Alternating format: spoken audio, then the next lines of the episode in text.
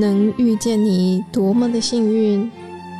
一起为生命订阅觉醒智慧，来点有温度的香与光。本节目由香光尼僧团企划制播。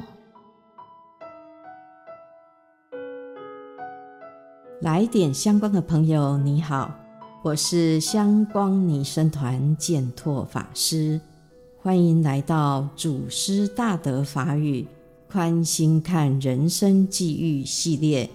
这个系列要介绍祖师大德法语，借由祖师大德的妙法智慧，陪伴我们看待人生际遇更宽心、更宽松。今天第二集要分享的法语是《维摩诘经》的偈颂：若诸菩萨欲得净土，当净其心，随其心净，则佛土净。若诸菩萨欲得净土，当净其心，随其心净，则佛土净。这意思是说，如果菩萨想要成就清净的国土，应当先清净自己的心。随着自己的心清净，那么国土自然也就跟着清净了。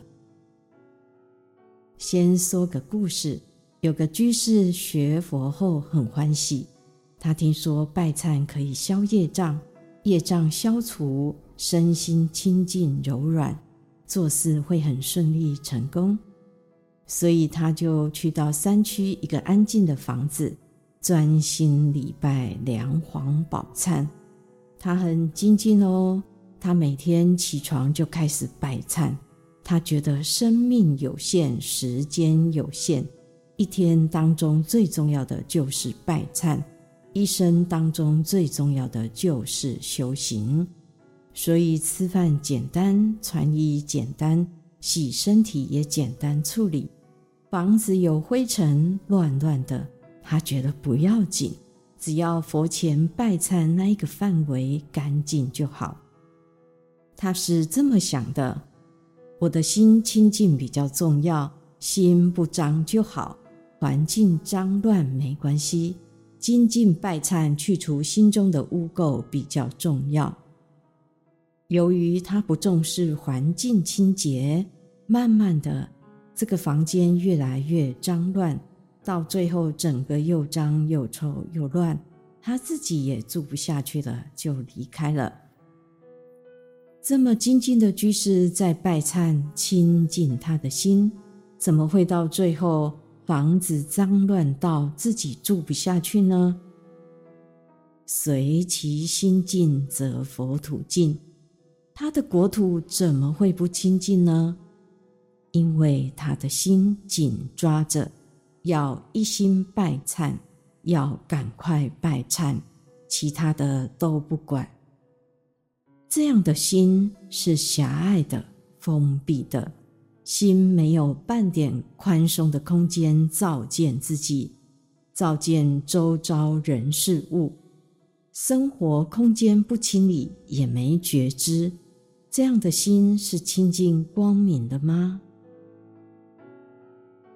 他对周遭环境没知觉，表示他的心不在当下，急求一个目标，祈求未来，这样的心就感应不到当下清净的国土。如果他能用拜忏前进的心对待房子里的桌子、椅子、地板、门窗等物品，他所处的空间就会大不相同了。进而能体会：若诸菩萨欲得净土，当净其心，随其心净，则佛土净。在《听心儿说话》这一本书中，有一句话说得很好：你生命中每件事、每个遭遇、每个关系，都是你内心模式的反应。从这居士的拜忏，我们看出他内心急求、紧抓的反应模式。反省在我们生命中，我们常常遇到怎样的遭遇、怎样的关系、怎样的人事物，那都有着我们的反应模式，造成相同的境遇不断循环。若诸菩萨欲得净土，当净其心。如果我们想要亲近光明的人事环境，要先回过头来看看自己内心的反应模式是什么，造成事情不断循环的是自己什么反应模式呢？能觉察，能照见，外在是内心的反应。是跳脱轮回的第一步，慈悲觉知这反应模式，才有力量转化它。能够转化，就会发现随其心净，则佛土净。你周遭的人事物都会跟着清净光明。再说一个故事，有个居士，他来读研读班。是因为他跟婆婆相处得很痛苦，两个人越看越不顺眼。但是这样的苦又不能跟别人讲，让先生知道，先生只会更为难，不知道要站在太太这一边还是妈妈这一边。所以，当他听人家说有个上佛学的地方，他想试试看，每周上课两小时。至少每周可以离开家里两小时，心情也会好一点。有一次，他在佛学研读班上课，他听到法师说：“众生无边誓愿度。”我们没办法像佛菩萨一下子发那么大的愿，但是我们可以从小小的愿做起，大家可以练习。发愿一天要做一件善事，我们的心就不会向着恶的方向想。她听的当下，脑海中浮现的是她看见婆婆甩头就走、不理不睬的影像。于是她在心中暗暗发一个愿：每天要主动跟婆婆打招呼。那一天。她回到家，婆婆坐在客厅看电视。她主动走过去问：“妈，我回来了，电视好看吗？”婆婆吓了一跳，点头，淡淡的说：“嗯，好看。”她已经习惯婆婆对她的挑剔，所以她打定主意，即使婆婆不回应也没关系。她每天就是要践行她的善愿，主动问候婆婆。隔天，她看到婆婆又主动问：“妈，昨晚睡得好吗？”就这样，她每天没有忘记这个善愿，她的善愿也没有被外境所转，她每天都能坚持下去，一次又一次，一天又一天。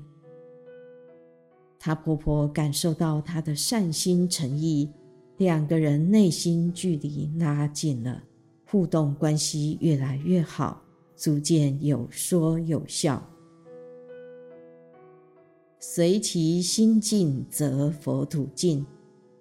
这个研读班同学很不容易，他先调服自己，放下心中的种种委屈跟抱怨，主动跟婆婆打招呼。这样的善心诚意，这样的清净心，感应到这个家庭出现清净的国土，每个家人身在其中都自在安乐。最后，我们一起来复习今天的法语：若诸菩萨欲得净土，当净其心，随其心净，则佛土净。清净光明的净土，来自清净光明的心。心清净光明，有觉知了，外在人事物、外在的国土也会变得清净光明。感谢你聆听祖师大德法语，宽心看人生际遇系列，下次我们再见哦。